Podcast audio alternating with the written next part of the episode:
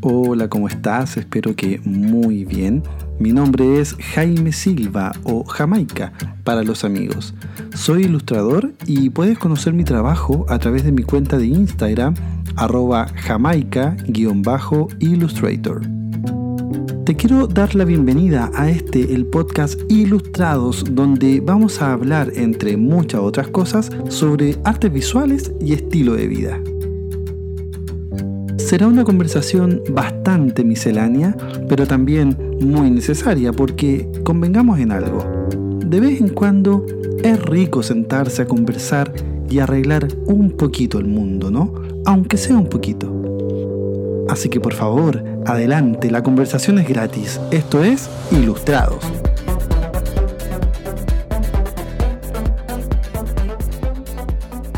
Me gustaría comenzar este primer episodio con el extracto de un artículo que rescaté hace un tiempo de la revista muy interesante. El artículo se llama El secreto de los juguetes y dice así. El filósofo holandés Johan Huizinga definió al ser humano como Homo ludens por su capacidad única para jugar. Un caso especial entre los mamíferos es el de los perros, que siguen comportándose como cachorros cuando ya están en edad de procrear. Y este extracto me pareció bastante interesante, a, propósito de la revista muy interesante, me pareció bastante atingente de poder comenzar este primer episodio porque habla justamente de eso, de la relación que hay entre la madurez y el hecho de querer seguir jugando. Y en este caso, la pregunta que yo le estoy planteando a ustedes es, ¿qué pasa con esa relación, a veces un tanto culposa, entre la madurez y los juguetes. ¿Por qué a veces esa relación tiene que ser tan culposa o incluso parece llegar a ser una especie de amor oculto? Los juguetes, esos objetos que aparentemente están destinados a los niños pequeños, ¿no? Pero que con los años nosotros nos vemos obligados a abandonar. ¿Por qué? Porque supuestamente nuestra relación con ellos ya cumplió un ciclo. Y eso es muy extraño porque no sé, me imagino es como que haya aparecido alguien muy importante, entre comillas, y haya dicho, oye, ya, tú cumpliste cierta edad, ya paremos la compra de juguetes, esto llegó hasta acá. Y eso en realidad no me lo termino de creer. Pero también para hacerte súper franco, quise hablar sobre los juguetes porque la relación que ellos tienen con la ilustración, que es mi profesión, es muy estrecha para todos aquellos que tenemos sobre 30 años o incluso para aquellos que tienen más de 40 años, o sea, es decir, para todos los que crecimos o tuvimos una infancia en, en la década del 80, 90, todos estos juguetes de figuras animadas son la materialización de las caricaturas que nosotros veíamos en la televisión cuando éramos chicos. O sea, ya el hecho de sacar a ese personaje del 2D, del mundo 2D que era la pantalla de la tele, ya era algo maravilloso. Más aún cuando sin internet nosotros no teníamos la posibilidad de acceder a la imagen de ese personaje que tanto nos gustara con ningún clic. O sea, ese concepto del clic no existía. A lo más acá en Chile existía la agenda click, pero era algo totalmente, era una fantasía. Entonces teníamos que esperar hasta el otro día para volver a ver al personaje a la misma hora y en el mismo canal. Y los que teníamos suerte muchas veces tuvimos la figura de ese personaje de la televisión o del cómics. Y, era una materialización, era un objeto real, o sea, pasaba a ser una compañía. Ese era el valor que nosotros le damos cuando pequeños a ese juguete. Entonces ya tenía un valor emocional. Ahora, ¿por qué te digo que a veces la relación entre la gente que tiene más de 30 años y los juguetes es un tanto culposa? Porque claro, digo 30 años, pero en realidad puede ser un poco más o un poco menos, pero esta es la edad promedio en que la gente decide desarrollarse profesional y personalmente.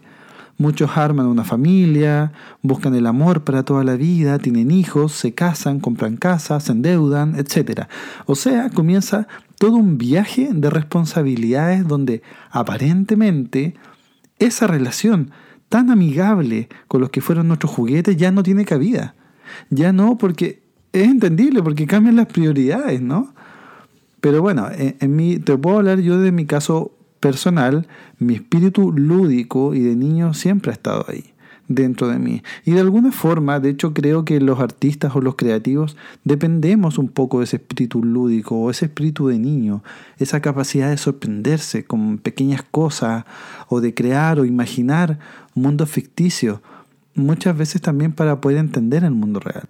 ¿Ya? Y a, lo contrario, al contrario de lo que mucha gente cree que estamos viviendo en, sobre las nubes y que esto no es bueno porque no vivimos con los pies pegados a la tierra, porque esa metáfora no sé también de dónde la sacaron, pero bueno, eh, creen que se interrumpe con el proceso de la maduración. Creo yo, ah, en mi humilde y particular opinión, que el proceso creativo no tiene por qué interrumpir el proceso de maduración. ¿Ya? Eh, el tema es no auto boicotearte y no restringirte por patrones sociales que alguien inventó y que de repente te obligan a, a acatar simplemente. Entonces creo que una de las cosas lindas es ir creciendo, pero no perder el espíritu de niño. Ese espíritu no tiene por qué abandonarte. Y más, más lindo aún es cuando una persona grande, ya con responsabilidades, cuentas que pagar, problemas que solucionar, logre conectarse con ese espíritu pueril y logre además destellar una sonrisa, mirar a la estantería donde tiene ese juguete, mirarlo y rememorar lindos recuerdos, lindos sentimientos. Creo que eso es algo muy natural y también muy sano. Yo hace un tiempo tuve que hacer un barrio de peluches. no eran tantos en realidad, pero tuve que hacer un barrio de peluches en mi habitación. Pero barrio digo, no los boté, sino que simplemente los moví porque ocupaban un lugar muy protagónico dentro de mi, dentro de mi casa. ¿ya? Y entendí en un momento en que mi habitación ya no era la habitación de un niño, sino que era la habitación ya de un hombre adulto. Entonces, poco a poco empezaron a ocupar ese lugar eh, libros u otras cosas relacionadas con el arte y la creatividad. Ya de hecho, de alguna forma, jamás los libros de cómics, por ejemplo, me han abandonado, ni yo los pretendo abandonar a ellos, pero mm, uno va, mm, va modificando, va modificando el comportamiento, pero lo importante, como te digo, es ser consciente y no perder nunca el espíritu. El espíritu de, de sorprenderse y, de querer jugar en el fondo. Ya, por ejemplo, te cuento, te voy a contar una anécdota. Yo estaba en, hace dos años atrás en Bélgica, en la tienda oficial de los pitufos, los Smurf, estos enanitos azules con sombrero blanco y, vi a Pitufo Filósofo. Bueno, yo a todo esto, los, los Pitufos, los Smart, yo era fan, fan, pero número uno cuando era pequeño los veía en televisión, tenía los cómics y era fan de cada uno de los personajes. O sea, incluyó Gargamel y su gato malo. Me encantaban todos, todos, todos los personajes. Pero había uno en especial que mm, con el cual, no sé, me sentía yo creo identificado por lo ñoño, puede ser, que es Pitufo Filósofo, muy bueno para la lectura. Y bueno, hace dos años atrás, estando en la tienda oficial de, de los Pitufos, vi a Pitufo Filósofo en su cajita, impecable, radiante. No me lo pensé dos veces, saqué mi tarjeta de crédito, le dije a la chica, toma mi dinero. O sea, me llevo a Pitufo Filósofo a Chile. Y de hecho recuerdo que ni siquiera tenía espacio en la maleta, pero da lo mismo. O sea, me hice un espacio, eh, creo que dejé un par de cosas en la habitación sin importancia y, y listo. O sea, Pitufo Filósofo se fue conmigo a Chile. Pero también es verdad que muchas veces sobrevaloramos ciertos objetos o les atribuimos ciertos valores que en realidad no tienen. Y quizás lo hacemos en un afán por poder generar emocionalidad, en una cosa que, no sé, luego nos crea afecto, una especie de compañía. No lo sé en realidad, yo no soy psicólogo, pero sí, ahora que te menciono esto, recuerdo que hace poquito tiempo leí la entrevista a un psicólogo que dice que los seres humanos somos muy buenos para antropomorfizar las cosas y los animales también. Ya desde el momento que le ponemos, no sé, nombre a un auto, a una bicicleta o a los mismos animalitos, eh, cuando reconocemos rasgos incluso humanos dentro de nuestras mascotas lo cual no está mal, lejos de lo que pueda pensar cualquier persona, él mismo decía, está muy lejos de ser una estupidez, está muy lejos de ser una señal de estupidez, sino que es un signo de empatía del ser humano. Ya cuando logramos reconocer, porque bueno, partamos de la base que las mascotas son seres sintientes, los animales son seres sintientes, eso no lo discute nadie, ¿no? Pero él dice que el ser humano va más allá y lo reconoce rasgos humanos en ellos. Ya, pero como te digo, eso es signo de empatía, lo cual me pareció genial, porque habla también de un sentido mucho más generoso de los sentimientos que puede producir el ser humano hacia el otro. Por ejemplo, cada vez que un cliente me pide una ilustración que difería entre lo real y lo imaginario, bueno, si tú vas a mi cuenta de Instagram te podrás dar cuenta de que todo mi trabajo en realidad es una simbiosis eh, un poco extraña entre fotografía, ilustración, la realidad y la ficción, entre esta relación sobre todo del ser humano con la naturaleza. La conversación en el fondo de distintas realidades. Y me he dado cuenta de que tanto mis clientes como yo también uso el mecanismo de utilizar el mundo imaginario para poder entender mejor el mundo real. Porque finalmente es en esta conversación que emergen los sentimientos y emerge también el entendimiento. Y para ello utilizamos distintas armas. Ya utilizamos la ilustración, utilizamos el arte en general, la música, las películas, pero también utilizamos los objetos y utilizamos también los juguetes. Y a propósito de la utilización de, los, de estos objetos que en el fondo nos entregan una cierta emocionalidad, recuerdo que hay un libro de un filósofo alemán llamado Peter Sloterdijk y él escribió, entre tantos otros libros, un libro que se llama Esferas, ¿ya? Esferas 1 y 2. Y en el libro Esferas 1 habla sobre cómo el ser humano es procreado a través de esferas. ¿Cuál es esa esfera? El vientre materno. Nosotros venimos al mundo a través de un vientre materno. Y nos pasamos la vida entera reemplazando ese vientre materno. Y nos vamos de esfera en esfera. ¿Por qué? Porque pasamos del vientre materno a la cuna, de la cuna a la cama, construimos casas y de hecho luego nos vamos de este mundo una vez que morimos envueltos en un ataúd, que es otra esfera. ¿Y por qué te digo que nos pasamos la vida reemplazando ese vientre materno? Claro, porque a los nueve meses, una vez que nacemos, sufrimos nosotros esa primera pérdida, que es la pérdida de ese vientre materno, e, esa esfera que nos cobijó durante nueve meses y nos vemos perdidos, nos vemos desnudos frente al mundo. Entonces tiene que surgir el reemplazo. ¿Y cuál es ese primer reemplazo? Las cobijas, las colchas, la cuna, donde se arropa al niño que recién nació. Y en uno de sus capítulos, Peter habla sobre que nosotros vivimos rodeados esos nueve meses de objetos, objetos que cobran un valor emocional. Y aunque nosotros no hayamos sido concebidos en el mundo dentro, de, dentro del vientre materno con un hermano mellizo o con un hermano gemelo, nosotros, aunque hayamos sido concebidos solos, nosotros vivimos acompañados esos nueve meses, acompañados justamente de objetos.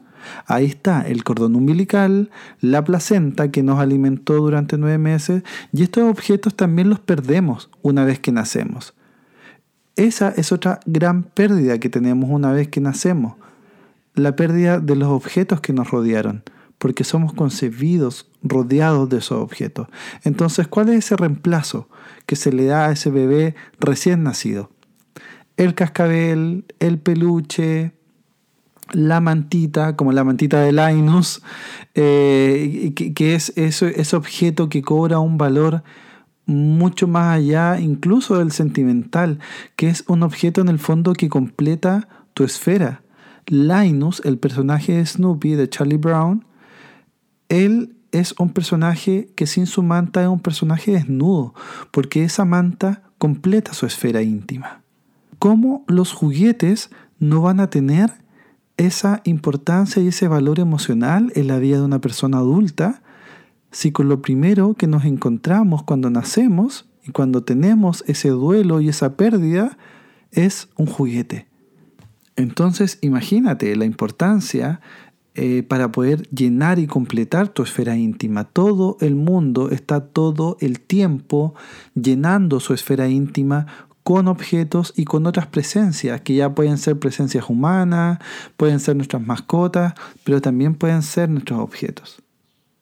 Y sabes dónde me doy cuenta que esa relación entre el hombre adulto y el mundo de fantasía o el juguete también es una relación que no debiese morir, es cuando ocurre esto de, bueno, más allá del merchandising, con estas películas de superhéroes, Marvel, DC, y, estas, estos superhéroes que, son películas que se vuelven a, contar y superhéroes que vuelven a aparecer con uno y otro actor y, y, un superhéroe se junta con otro y pelea con el otro y qué sé yo. Y estos papás disfrutan más de dos horas de personajes volando, tirándose poderes, planeando estrategias, etcétera y, hay una relación muy linda con esa complicidad que se produce con, con, los niños, digamos, o con sus hijos, o, con sus sobrinos, no sé, porque en el fondo es un mundo compartido y eso habla ya de la empatía, ya incluso más allá del espíritu lúdico y de niño del que te estaba hablando en un principio, habla de la empatía del ser humano de decir, oye, quiero compartir contigo este mundo de fantasía, este mundo de superhéroe, este mundo mágico en el fondo. Y si alguno de esos papás quizás fuese menos prejuicioso también, y quizás más alguno se ha desprejuiciado, ya salió del cine y ha comprado doble figurilla del superhéroe que fueron a ver. Uno para su hijo y otro para él. Y eso ya me, y eso ya me parece ya, pero la genialidad misma. Así que espero que haya algún papá que, que, lo haya hecho, porque me imagino la sonrisa de ese hijo, así de ya el hecho de compartir y, y hablar de estos mundos ficticios con tu padre saliendo del cine, me parece pero una belleza absoluta. Y a propósito de estos objetos que tanto bien nos hacen, los juguetes, hay una película que durante unos 50 años lideró los top 10 de las mejores películas de la historia. Esto según la revista inglesa Sight and Sound, publicada por la British Film Institute. Y estoy hablando nada más ni nada menos que de El Ciudadano Kane, la película de Orson Welles de 1941. La película relata la vida del magnate de prensa de la época, William Randolph Hearst.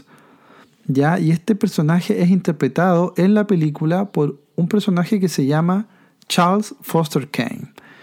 Y la película comienza cuando Kane muere en su cama en su mansión de Florida.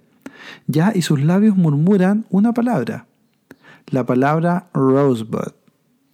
Entonces, un periodista se obsesiona por saber quién fue realmente ese magnate, ese hombre de tanto poder y tan influyente, de dónde venía, cuál era su vida, más allá de las acciones o las obras por lo que todo el mundo lo conocía.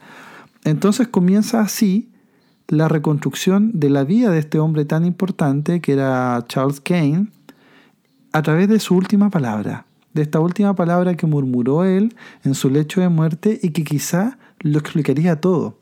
Rosebud. De esta forma se arma la película y vemos cómo Charles Kane llega a convertirse en un hombre tan importante y poderoso en muchos aspectos.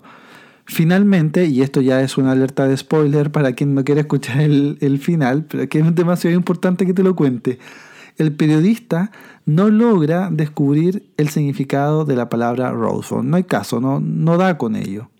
Pero nosotros como espectadores sí.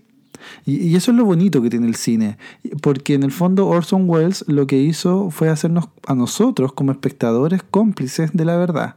Y en una última escena se ve cómo unas personas van quemando en una fogata, en una gran pira, objetos que aparentemente eran inutilizables, que son las cosas que dejó el ciudadano Kane. Y entre ellas había un trineo que él usaba de pequeño, y ese trineo tenía inscrita la palabra Rosebud. Rosebud era el nombre del trineo que, que el niño Charles llevaba aquel invierno cuando lo separaron de su madre para llevarlo a construir una vida de éxito, dinero y poder. Un periodista del diario El País, de hecho, dijo, de alguna forma, Rosebud es la infancia perdida. Y por Dios que tenía razón, lo que Orson Welles nos quiso decir aquí es que más allá de la vida poderosa y aparentemente afortunada que tuvo Kane, dentro de él siempre estuvo vivo ese recuerdo y esa nostalgia por la infancia que tuvo, y por ello se aferró hasta su último momento, literalmente hasta su último suspiro, al juguete de su vida. Y aquí uno como, como espectador también empieza a lucubrar y tú te empiezas a imaginar y empiezas a recordar lo que viste de la película y dices, ya, o sea, este hombre tan poderoso luego de, de todos sus discursos, tan aclamado por la masa, llega a su mansión y se cobija en su esfera íntima aferrado a su trineo. Y lo mejor de todo es que ese espíritu o esa llama de añoranza de niñez que él guardaba tan secretamente dentro de sí, no le impidió jamás ser el poderoso ciudadano Kane. Hermoso, ¿no? A mí en lo particular me parece una oda a la complejidad y a la simplicidad del ser humano. Y aquí se demuestra también lo que te comentaba en un principio del episodio, que esa relación tan pura y tan linda con el espíritu y con los objetos que nos traen la niñez a presencia, que nos traen la niñez al presente, esa relación no tiene por qué morir, porque esa relación en el fondo va a hablar de tu estado de pureza, de que tu espíritu guarda un estado de pureza que es el estado de pureza que tenía cuando era niño. Bueno, espero que te haya gustado este primer episodio de Ilustrados. Yo me la he pasado muy bien, la verdad. Y bueno, el tema da para mucho más sin duda alguna. Y creo que es entretenido de vez en cuando mirarnos sin prejuicios, disfrutar simplemente de quienes somos, disfrutarnos. Así que espero que a ti también te haya gustado, espero que haya sido una buena compañía para ti. Si llegaste a esta altura del podcast es porque tenemos temas en común y podemos ir arreglando un poquito el mundo también. Y si tienes alguna experiencia, alguna sugerencia, algún comentario, por favor déjalo. Y si, déjalo acá o si no, déjalo en, en Instagram. Yo voy a estar súper atento. Te mando un abrazo gigante, te agradezco de corazón esta compañía y nos vemos en un próximo capítulo. Chao, chao.